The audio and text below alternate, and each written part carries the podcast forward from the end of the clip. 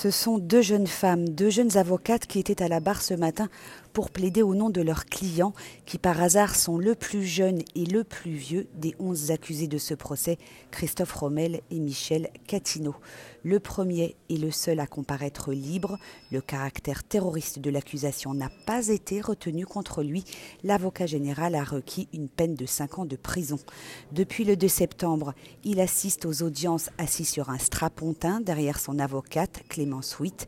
Cette dernière se lance, son axe de défense est sans surprise. Son client n'avait pas connaissance du projet terroriste de Koulibaly, ce qui d'ailleurs n'a pas été retenu contre lui.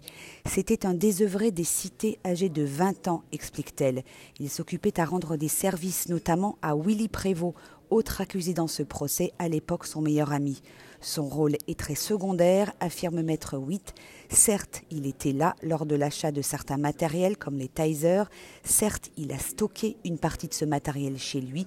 Mais tout ça, c'était à la demande de Prévost, l'un des grands de la cité. Et c'est ça, la vie dans les cités. Les petits rendent des services aux grands sans poser de questions. Rommel ne connaissait pas Koulibaly, encore moins ses intentions terroristes. Il n'a jamais été radicalisé. Son avocate met en avant sa réinsertion professionnelle réussie, dit-elle. Vous n'êtes pas là pour écrire l'histoire, mais pour juger un homme, déclare-t-elle, et elle demande à la Cour d'éviter à tout prix la réincarcération de son client, qui avait été arrêté en mai 2018, puis libéré sous contrôle judiciaire. La deuxième avocate à plaider ce matin, c'est Beryl Brown. Elle représente le doyen des accusés, le Belge Michel Catino, qui depuis le début dort pratiquement tout le temps et semble ne pas très bien savoir ce qu'il fait ici.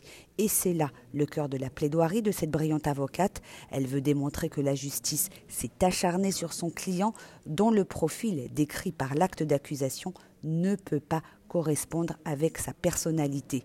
Il faut des coupables, quoi qu'il en coûte, dit-elle, car la souffrance est trop grande, le crime est trop grand, il faut des têtes, il faut des noms.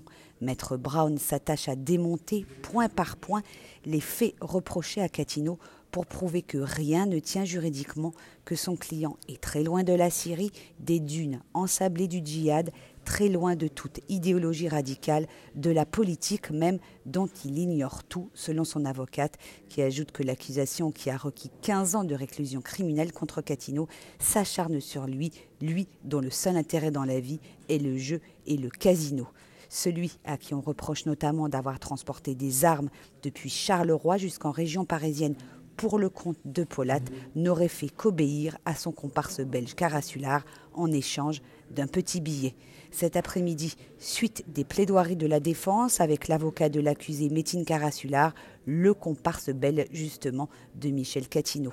Au palais de justice de Paris, Laurence Goldman pour RCJ.